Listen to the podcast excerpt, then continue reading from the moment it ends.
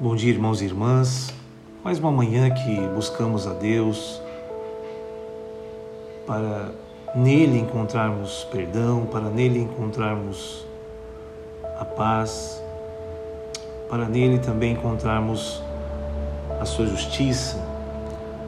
O próprio Jesus nos diz em seu Sermão da Montanha, que está lá em Mateus, capítulos 5, 6 e 7, principalmente no final do capítulo 6, versículos 33 e 34, Jesus diz o seguinte: Busquem, pois, em primeiro lugar o reino de Deus e a sua justiça, e todas essas coisas serão acrescentadas a vocês. Portanto, não se preocupem com amanhã, pois o amanhã trará as suas próprias preocupações, basta a cada dia o seu próprio mal.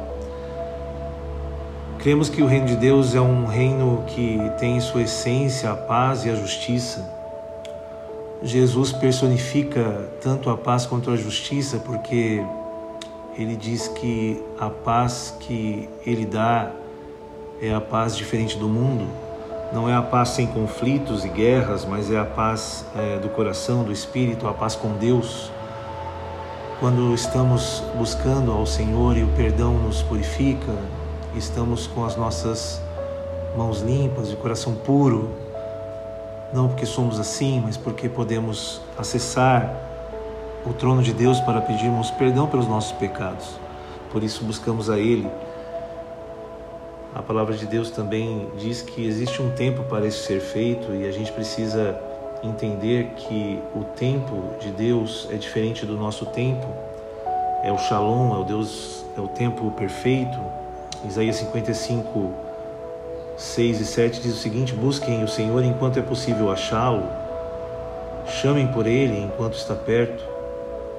Que o ímpio abandone o seu caminho e o homem mau os seus pensamentos. Volte-se para o Senhor, que terá misericórdia dele. Volte-se para o nosso Deus, pois ele dá de bom grado o seu perdão. Como é bom podermos entender que podemos ter paz com Deus, paz de espírito, paz em nossa mente independente das circunstâncias, sejam quais forem elas. Hoje precisamos orar pelo shalom de Deus sobre o mundo, sobre a situação na Ucrânia, sobre as guerras que assolam a humanidade. Mas haverá um dia que haverá a paz plena do reino de Deus, que já é, mas está por vir. Nós cremos na volta de Cristo, essa é a nossa fé. Meus irmãos, é, Agostinho de Pona, certa vez, falou sobre um pensamento teológico das quatro virtudes cardinais ou cardeais. O cardeal é aquele que é um eixo, né, que é a dobradiça da porta. São as virtudes que o ser humano precisa buscar.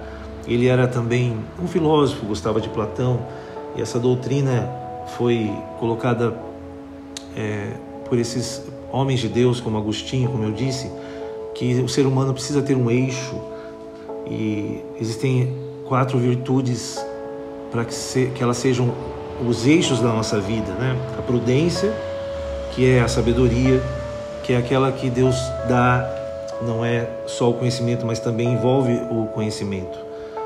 A outra verdade, ou a, ou a virtude cardial, é a justiça, que é a vontade de dar aos outros o que lhe é, o que lhe é devido, ou que a gente é, possui saber dividir, a fortaleza é a terceira virtude, que é a força que assegura firmeza nas dificuldades, né, que procura é, a força que existe no bem, e a temperança ou moderação. Jesus mesmo dizia que ele é calmo, suave.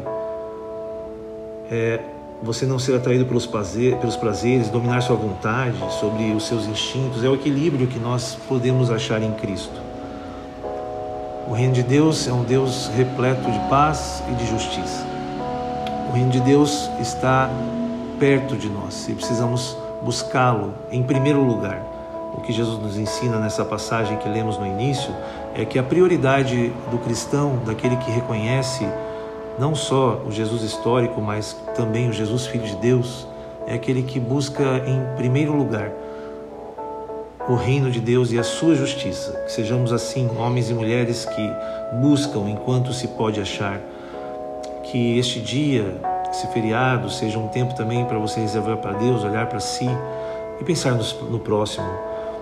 Fazer realmente um, do nosso planeta, da nossa vida, ainda que estamos aguardando o reino perfeito, que sejamos aqueles que buscam a paz, que buscam a justiça e que sejamos assim, porque o reino de Deus está, está próximo, a eternidade está batendo as portas. Que Deus te abençoe e te dê um dia na presença dEle.